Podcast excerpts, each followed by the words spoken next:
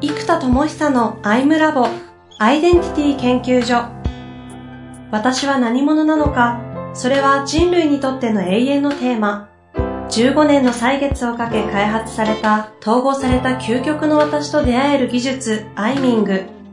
不確実性の時代を生きる次世代リーダーのためにアイデンティティの本質について語り尽くします Labo for Love. こんにちは、遠藤和樹です。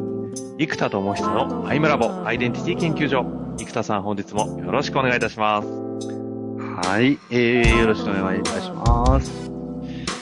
さあ、前回はね、マーケティングという大きなテーマではあったんですが、新しい、私にとっては新しい概念だったんですけど、Who for whom, Who with whom という考え方が、その誰にとって何者なのか、何者として誰と関わるのかっていうところをね、こう三者間で考えたときに、まレゴのお話だったり、いろんなメあの、例え話があってお話いただきました。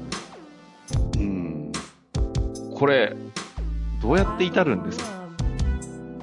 そうですね。えーと、だからこれがまさに、えーと、結局自問自答の技術なんですよ。行き着くところでいくと。うーん、自問自内答。内発的創造性と呼んでいる、まあ、インジェニュイティっていう単語があるので、そこに、まあ、インからジェン、生み出される発想。だから発明の際とか、そういう単語なんですけども、だから僕は内発的創造性と訳しているんですけども、そのインジェニュイティというような内発的創造性は結局のところ自問自答なんですよ。うん、うん。自ら問い、自ら答えるっていうのはこれ思考じゃないですか。はい。で、これを頭胸腹丹田っていう身体エネルギーも使うし、空想世界とか宇宙意識みたいなものももちろん使うし、もちろん思考や知識も使うし、過去の経験という材料も使うし、いろんな材料を内的に持ってるものを、内的資源を組み合わせてプロダクトを作るっていうのが、内的工場でプロダクトがアイデアですよね。で、これっていうのは思考っていうのが工場ですよ。で内的世界から全部材料を発掘してきてよ。内的な石油とか情熱の源泉とか、うん、うん。うんね、鉱石とかダイヤモンドだったら、これはもうアイデアとかそういうものですよね。でこういうものを集めてきて、あの、アウトプットする。うんで、これを自問自答の技術を究極まで高めていく技。で、前ちょっとやったソアリングっていう技術が内的世界をダイブで開き、えっと、サージで収束させて、ソアで放つっていう、こう、深めて広げるダイブでエネルギーを。で、サージでギューッと集めて高める。で、その地に深まったエネルギーと天に高まったエネルギーを二つボーンと統合してソアでボーンと飛ばすっていう、うんこれが内的なエネルギーを扱う技術じゃないですか。一回あの、収録中に、はーみたいなやつですね。多分ね、あの回でね、読者がね、あの半分ぐらい離脱したと思うんですけ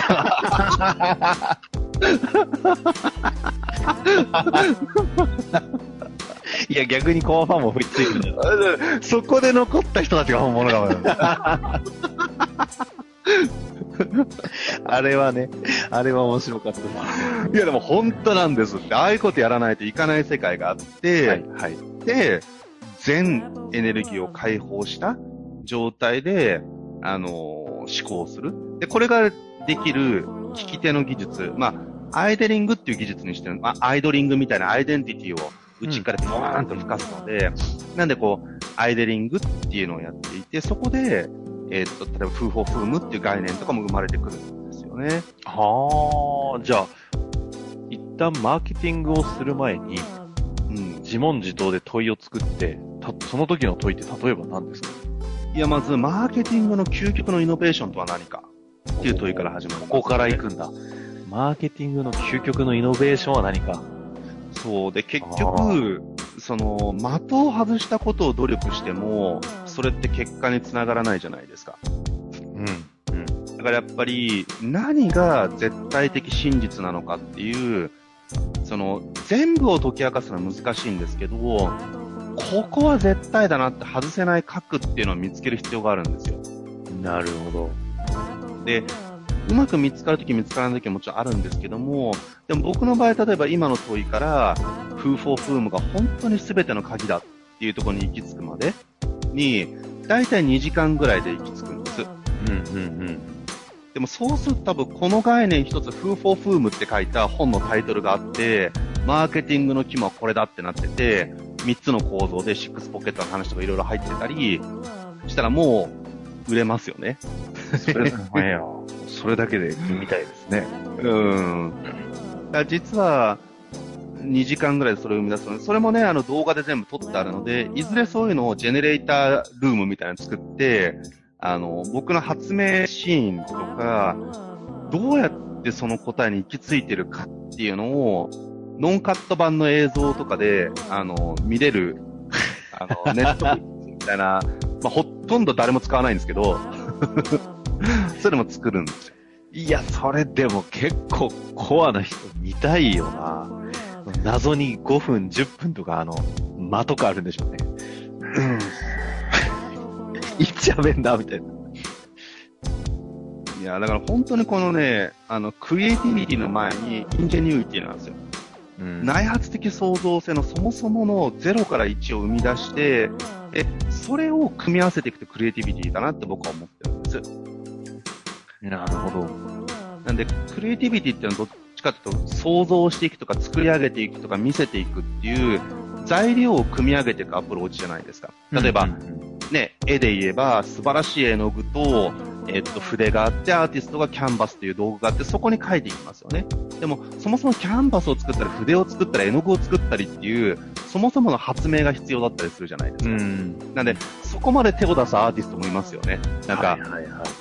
なんか木の汁絞ってきたらこういう色が出たとか、うん。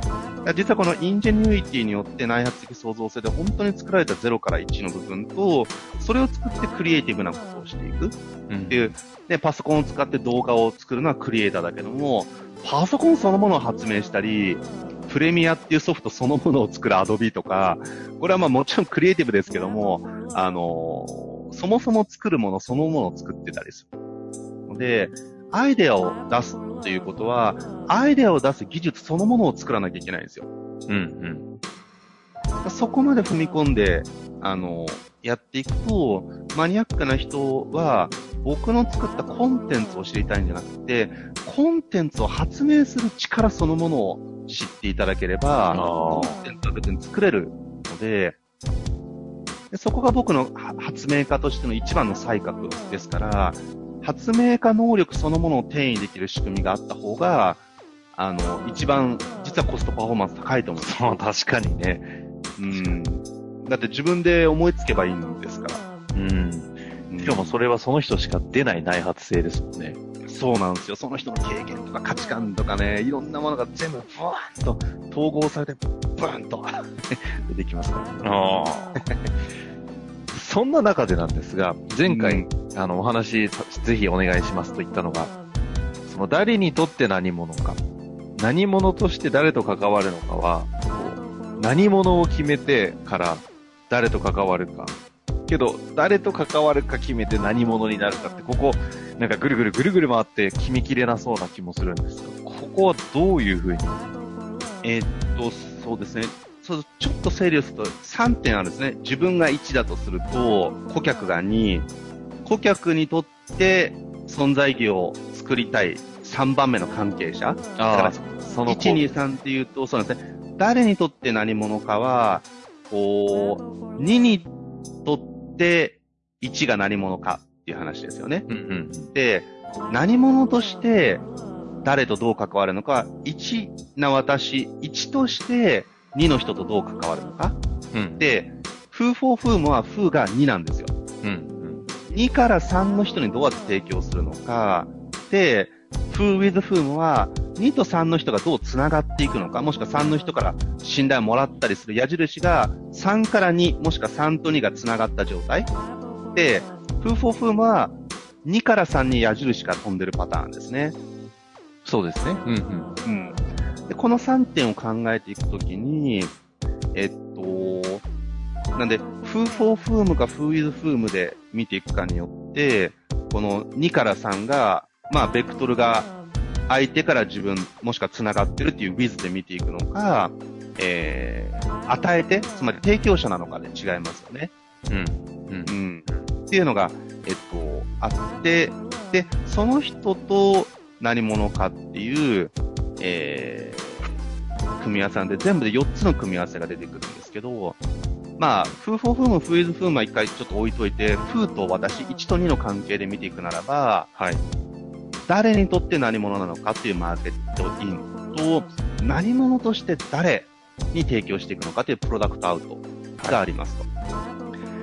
で、これはもう本当正解があるわけじゃないんです。最終的に、この何者であるのかっていう不安も愛とか、あの、部分と、お客さんが誰かっていう風を、が、もう明確に決まっているというゴールに向かっ、ゴールがどうもマーケティングが全てにおいてインパクトであるっていうのは大体、まあ、疑いようのないところですけども、うんうん。これがマーケットインかプロダクトアウトかってもう状況によって変わりますよね。うん。例えば僕の場合っていくならば、もう完全にプロダクトアウトなんですよ。発明家として自己探求をする人とか、内的統合をしたい人に向けて発明品を作っている。ので、えーっと、まず風の部分も結構マニアックですし、それって人類の命題レベルなので何者としてどこへ向かうか。うん。発明品が生まれるとも限らない。ので、基本も理解されないし、答えにたどり着くとも限らないし、マニアックだし、まあ言ってしまえば怪しいし、っていう、あの場所に入りますよね、必ず。うん。なので、もうこの発明家としてってなってくると、かなり足の長い挑戦になってきます。でも、この何者としてっていう発明家としてが変われば別ですけども、僕の場合はもうそれを変えられないぐらいそこに入ってしまっているので、うん。もうアイデンティティ first で行くならば、あの、自己アイデンティティの方がもう強力になっているから、どうしても社会的に何者であるかよりも、私が何者であるか、そしてそれを社会的に何者であるかっていう、まあ、パートの部分にどうやってはめ込むかっていう発想になっているので、ああどうしてもアイデンティティ first。なので、プロダクトアウトの方が僕は向いているあ。なるほど。っていうことですね。うんうん。ただ、すでに顧客がある会社で、いきなりプロダクトアウトってちょっとリスクっちゃリスクですよ。そ。の場合は、どういう顧客がいるのかっていう風が分かってるじゃないですか。うんうん。で、そのロイヤルカスタマーが特に、えー、まあよく言いますけど、売上のね、8割は2割のお客さんが出してくれてるわけですよ。で、じゃあこの2割の人たちにとって私たちは何者なんだっていうのを明確化できると、圧倒的です。もうマーケティングで唯一すでにビジネスがある会社でやるんだったら、僕だったらここをやりますね。はロイヤルカスタマー2割、8割の利益をもたらす2割のお客さんが、まあ、フーフォーフーム、フーイズフームを考えて、その人にとって私たちは何者でありたいのか。あ。うん。うんそしてその人たちにとって私たちは何者として関わってくれていて、だからなんで買ってるんだっていうのを、便利だから安いからじゃなくて、アイデンティティ何と見て買ってくれてるのか、うん。何者として私たちを見てるのかっていうのをマーケティングで聞くなら聞いた方がいいですね。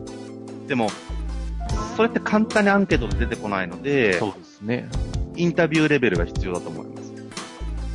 ただ、そこでわかる私たちが何者として見てくれているのか、そこから来る私と、あのー誰にとって何者なのかによって生まれるコミュニケーション、関係性の強化、そこは計り知れないインパクトになりますから、あのーもうすでに事業が回ってる方ならもう圧倒的にそれやった方がいいです。うんうん。短期的利益、短期的インパクトであれば。うん。うん。一回それをやってから、じゃあさらに究極何者なんだと。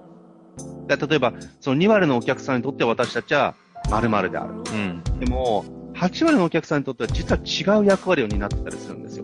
ああ。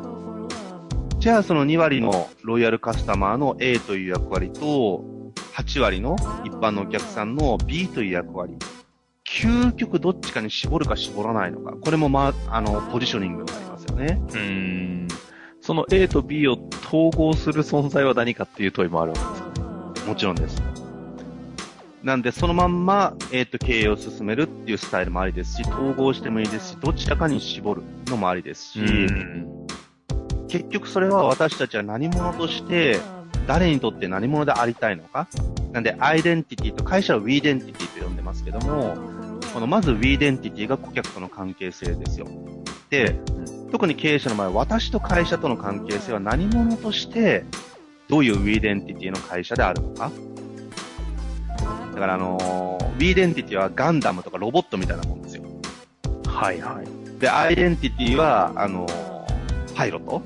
ふんふん。うん。だからなんか、宇宙戦士として、ガンダムという、あの、えー会社という wedentity に乗った時に、何するのかって、あの、敵を倒すとかね、あの、地球の平和を作るとか、なんかそういう目的があるわけですよ。なので、アイデンティティ、 wedentity で誰にとって何者なのかっていう、まあ、ガンダムは誰にとって何者なのか、そして私は何者としてガンダムに乗るのか。だこの経営者のアイデンティティと wedentity が、まあ、パイロットとガンダムの関係性にありますから、パイロットとガンダムの相性が悪いと、なんか潜在能力が双方うまく起動しないん。ですよ。なんで、プログラマーなのに経営者になっちゃった人とかも多いじゃないですか。よくあるやつですね、デザイナーとか。そう、そうするとね、このね、なんかね、例えばガンダムみたいな経営っていうのがちょっと戦闘向きだとしすると、むしろ研究所の所長でありたい人がなんかガンダムのパイロットのさせられちゃったから、なんか、あれ？みたいな感じになっちゃう。いや、俺はガンダムに乗りたいんだけど、ガンダムを作りたかったの？みたいな人が言ってるから、パイロット向いてないんだけどな、みたいな人がいるわけですよ。うんうん。うん、だからそれはもうアイデンティティと wedentity のズレになっているので、そうするとやっぱうまくいかないですよ。なんか、なんかエネルギーが乗らない。まあ、この辺がまさにアイミングとかで、そうです。葛藤を統合できるとこですもんね。そのためにインナーツアーズとかあるわけで。そうです。なるほどですね。ということですね。いやいやいや。アイデンティティ、 wedentity、who、who for whom で、まあそういう意味では、私と会社って関係性までって4段階の、あのー何者かをやる必要があるということですね。これ生田さんが新しいステージに行くと、次の、こう、例えば今回で言うとマーケティングとかをしなきゃいけないので、根本的なところでマーケティングでイノベーションとは、みたいなことをやるじゃないですか。まあ、ここがまさに究極の開発の部分だと思うんですけど、はい。このあたりの生田開発概念は熱いっすね。そうですね。あの、まあ、本当手前味噌ですけど、結構シビアに見ても、フーフォーフームって概念自体は激アツだと思うんですよ。いやーですよね。びっくりしそれにました。2時間でやっぱり思いつくっていうのはやっぱり、しかも僕ね別にマーケティングの勉強してるわけじゃないですから、根本的なことから考えてそれを編み出しているので、やっぱりその技術自体がちょっと手前味噌ですけど、多くの方に広がっていけば、あの、そもそもを生み出す、まあ、 ingenuity とクリエイティビティと、 ingenuity の場所が広がっていくっていうのが、あの、本当は一番価値が高いと思ってますけどね。子供たちなんて素直だからね、ソワリングとか、とかやってたらなんか 楽しんでやりそうですよね。うん、いや、でもあれスポーツではみんなやってるんですよ。ああ、そうですですよね。うんそう、試合に負けた時に、こう、監督とかコーチに、どうしたいんだっっ。ああ、いやー、今日話にならなかったっすみたいな。もうエネルギーブワーンと、全身でやってるじゃないですか。それも深く高くエネルギーが解放されてるじゃないですか。これがビジネスの世界で会議室でお前どうしたんだおーってやったら、とかになっちゃうから、できないだけで、本当は人間ってのはそうやってエネルギーを深さ、高さを持って、あの、深めたり高めたりしたものを統合的に扱うことで、本当はすごいパワーが出るっていうことなんですよね。そうなんそうですね。確かにそう言われると、みんなやってきてたはずですもんね。本当はね、そうなんですよ。いやいや、マーケティングのステージに、生田さんが来てくださったことで、また、いい概念が生まれて、楽しい限りです。そうですね。あの、ちょっとわかりやすくなりますよね。なんか具体的な。うん。だからこれがね、もし僕が1年とかで経済的なインパクト世の中に出したらわかりやすい成果になりますから、どうしてやったのって言ったら多分この回がまた話題になり、うんでもそこに行き着くためにはね、ここの前の150個ぐらいのやつが、実は全部 ですよっていうそう流ですね。れね。はい。ミクサさんの奇跡ですからね。